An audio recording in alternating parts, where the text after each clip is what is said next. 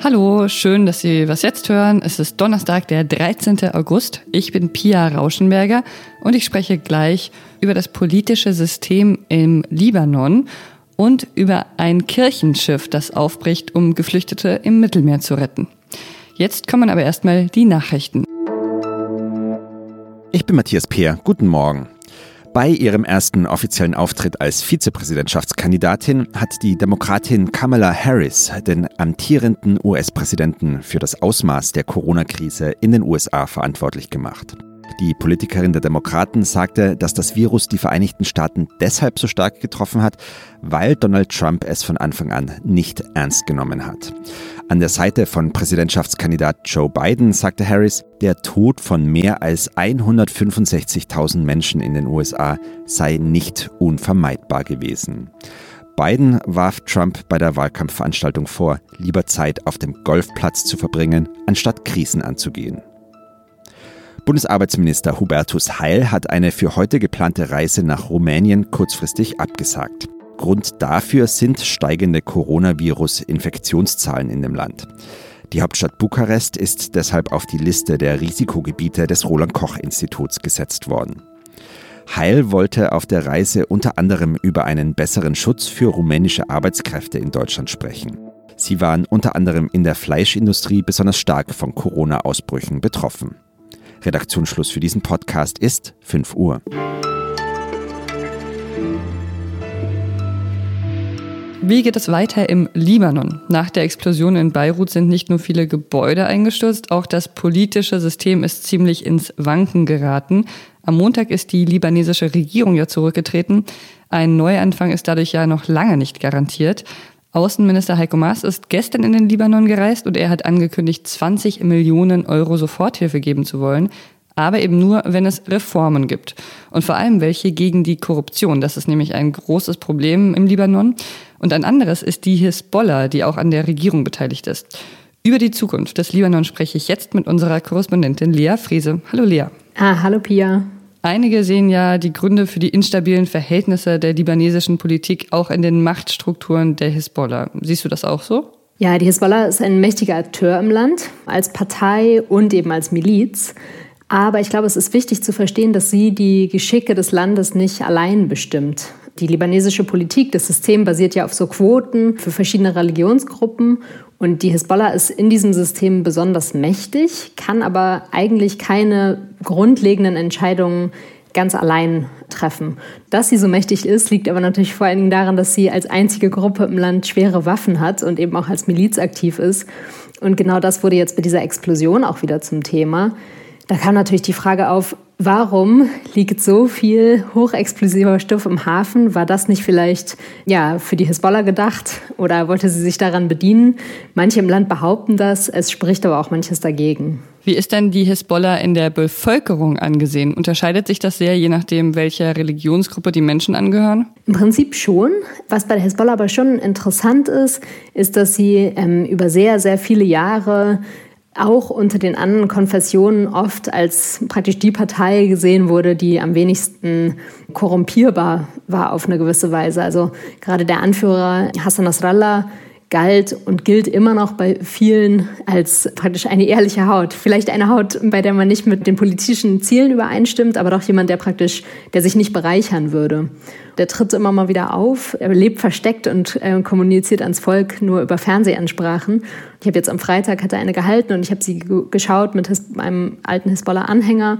Und ja, da ist noch einfach sehr viel Ehrfurcht vor diesem Mann, der tatsächlich auch ziemlich äh, unterhaltsam spricht. Okay, und wenn die Hisbollah jetzt also als weniger korrupt gilt als andere Regierungsteile, wäre sie dann eventuell die richtige Anlaufstelle für Hilfsgelder?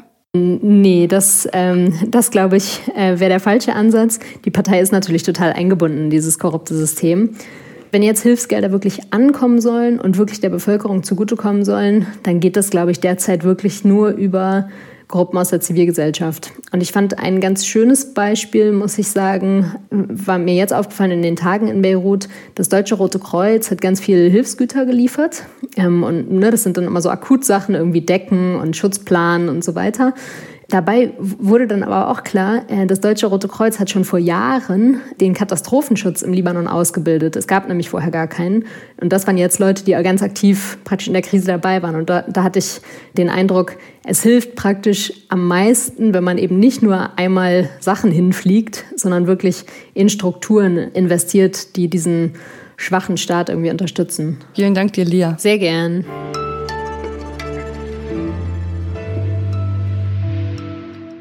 Und sonst so? Kennen Sie diesen Internet-Hit? Mein Kollege Dennis Schmies sagt, dass es so eine Art Internet-Hymne ist, sowas wie You Never Walk Alone des Internets. Und auf YouTube ist der Song mit so einer Art Collage hinterlegt, ein pinker Hintergrund, davor eine Büste und im Hintergrund gibt es auch noch so ein Schachbrettmuster. Und solche Bilder, die sich ins Gedächtnis vieler InternetnutzerInnen eingebrannt haben, die verewigt der Maler Seamus Ray auf seinen Ölgemälden. Irgendwie ist es ja immer seltsam, wenn die Dinge dann andersrum funktionieren, vom digitalen ins analoge Mittelalter übertragen werden quasi. Aber leider hatte Ray mit seinen Ölgemälden von Internet-Memes bisher nicht so richtig viel Erfolg. Bisher. Weil jetzt ist er nämlich plötzlich bekannt geworden eine Idee hat ihm auf der Plattform Reddit quasi den Durchbruch gebracht.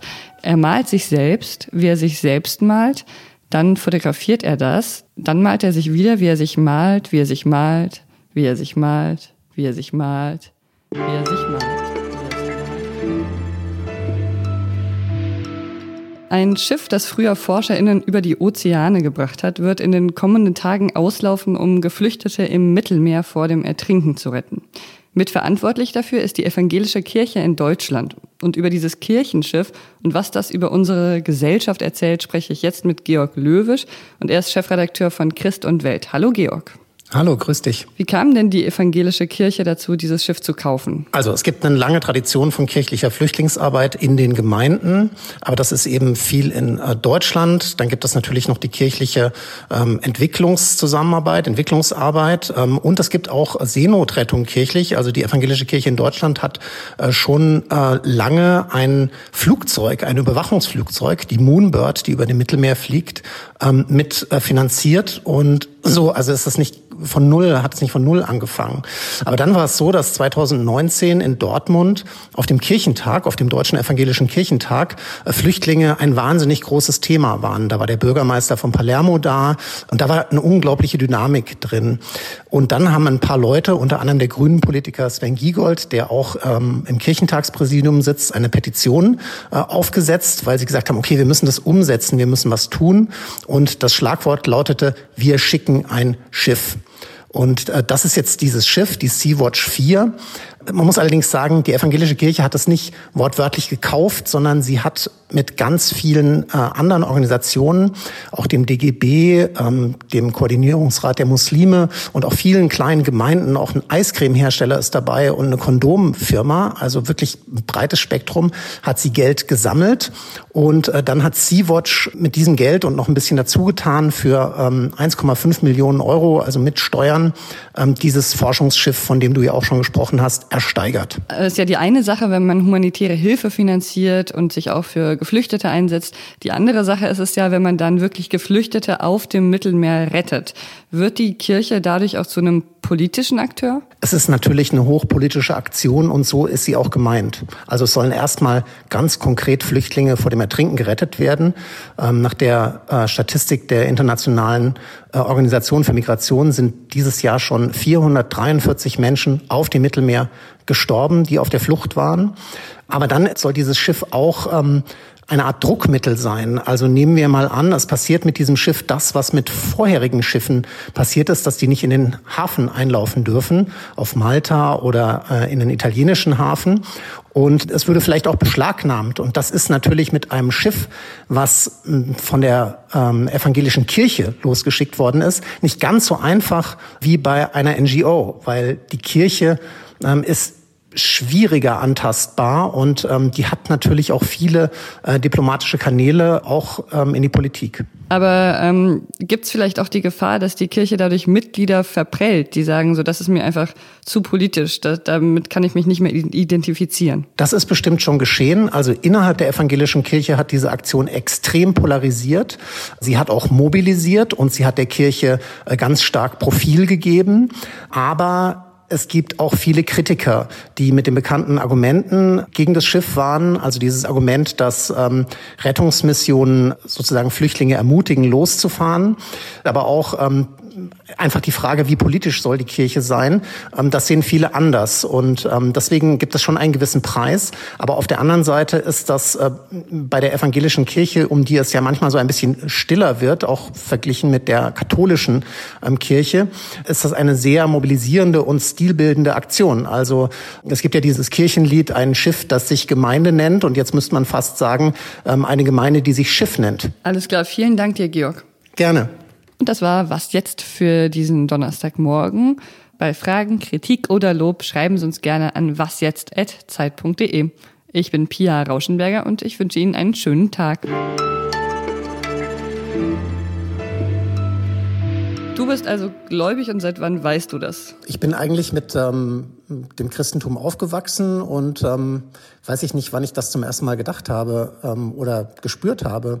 Hm, ich bin da so reingewachsen und das ist ein Teil von mir und ähm, den trage ich jetzt auch nicht so vor mir her, aber ähm, ich bin schon Christ und vielleicht ein gelassener Christ, aber schon immer Christ.